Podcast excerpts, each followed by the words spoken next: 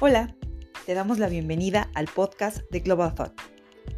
Global Thought es una organización de asuntos internacionales que tiene como objetivo generar insumos para el análisis de la realidad internacional e incidir en su transformación con proyectos de impacto social.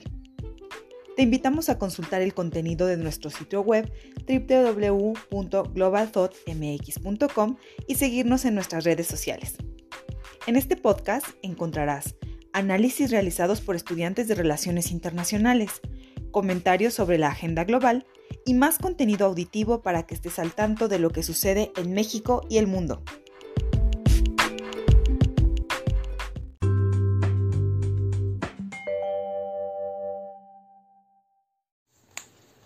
Hola, soy Gerson Dávila, estudiante de Relaciones Internacionales en la Universidad San Ignacio de Loyola. Hoy hablaré sobre la crisis política actual en el Perú.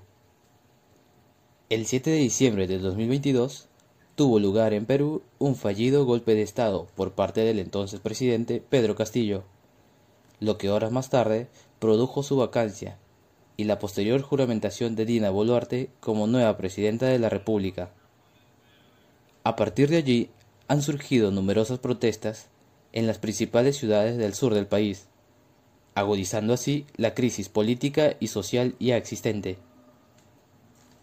Organizaciones, colectivos y otro grupo de ciudadanos iniciaron las marchas en señal de protesta en contra de la nueva presidenta, acompañados de la frase Dina no nos representa. El pedido de los manifestantes era la liberación de Castillo, el cierre del Congreso y el adelanto de elecciones. Las regiones sureñas de Arequipa, Apurímac, Ayacucho, Cusco, Puno y entre otras son el escenario de constantes bloqueos de carreteras, marchas y enfrentamientos. El 12 de diciembre las manifestaciones en contra del nuevo gobierno se intensificaron. En ese sentido, fueron tomados aeropuertos y varias carreteras bloqueadas, impidiendo así la interconexión con otras regiones estos acontecimientos estuvieron marcados por la violencia entre los manifestantes y las fuerzas del orden.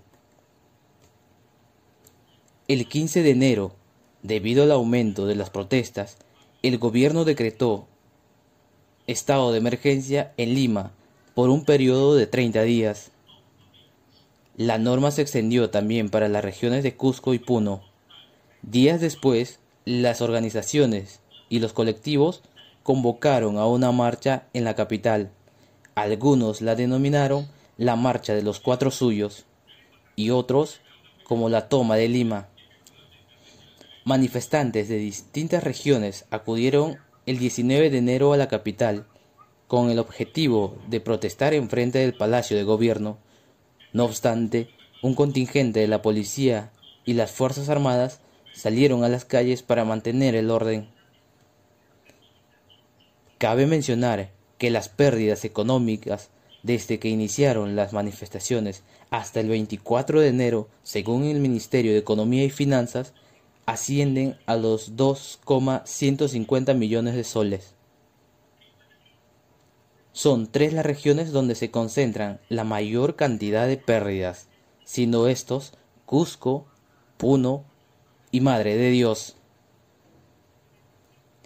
El 25 de enero, Boluarte agradeció frente a la OEA la preocupación que muestran los países como Argentina, Brasil, Bolivia, Colombia y Chile, dejando también una pregunta. ¿Qué salida plantean frente a la crisis en Perú? Según el reporte más reciente de fallecidos a raíz de las protestas de la Defensoría del Pueblo, con fecha 07 de febrero de 2023, son 59 personas las que perdieron la vida y más de 1.200 personas heridas. Se sabe que para el día 9 de febrero se está convocando a otra marcha para la dimisión de Dina Boluarte como presidenta. Esto fue un breve resumen de los terribles acontecimientos que vienen ocurriendo en la República del Perú.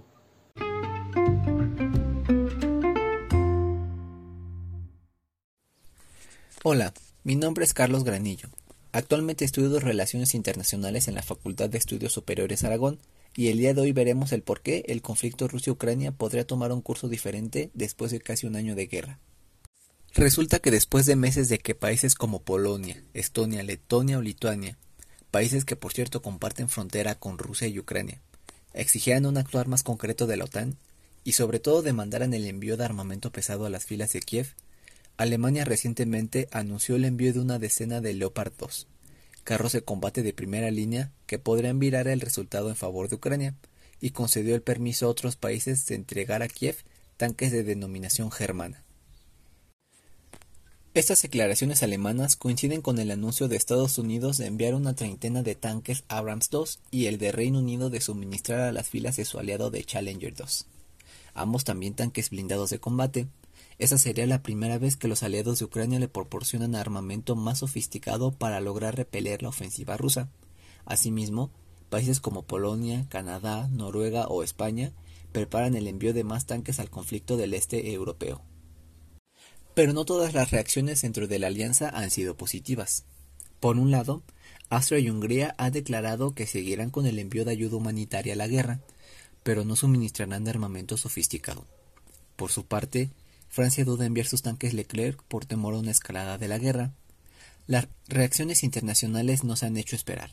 En América Latina, Colombia, México, Argentina y Brasil han rechazado el pedido de Estados Unidos de transferir armamento a Ucrania, e inclusive el presidente brasileño Lula da Silva ha propuesto la creación de un grupo de países neutrales que logren mediar la paz entre el Kremlin y Kiev. Mientras tanto, China ha acusado directamente a Estados Unidos de provocar la crisis en Ucrania y de beneficiarse económicamente de la guerra. Y Erdogan, presidente de Turquía, ha aseverado que el envío de armas a Ucrania no dará solución a la invasión rusa. Vladimir Putin afirma que Rusia tiene con qué responder a los tanques, y no solo con blindados, dejando abierta la posibilidad del uso de cualquier tipo de armamento con tal de afianzar la victoria en Ucrania. Estas declaraciones coinciden con la conmemoración de los 80 años de la batalla de Stalingrado, en donde Putin menciona que de nueva cuenta se ven amenazados por tanques alemanes. Por su parte, el gobierno ucraniano celebra la decisión tomada por sus aliados occidentales en la guerra, aunque insiste en que el armamento que se le proporcionará no será suficiente para combatir a Rusia y exige el suministro de más arsenal como aviones de combate, declaración a la que Estados Unidos y Alemania han dado un rotundo no al envío de este tipo de armamento. Aunque Macron ha mencionado que por definición nada queda excluido, luego de ser cuestionado sobre qué tipo de armamento Francia podría suministrar a Ucrania. Polonia, a su vez, ha afirmado su disposición de enviar aviones de combate a su vecino siempre que esté en conjunto con la OTAN.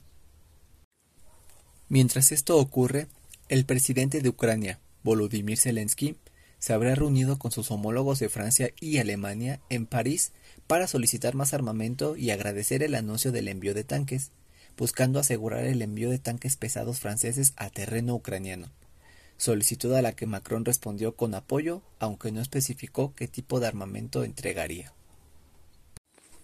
Ese mismo día, Zelensky también ha visitado sorpresivamente Reino Unido, la primera vez que lo hace desde que se inició el conflicto armado, con el objetivo de solicitar más equipamiento militar sofisticado ante el Parlamento inglés donde mencionó aviones de combate para Ucrania, alas para la libertad, dejando en claro la solicitud ucraniana de casas de combate para la guerra.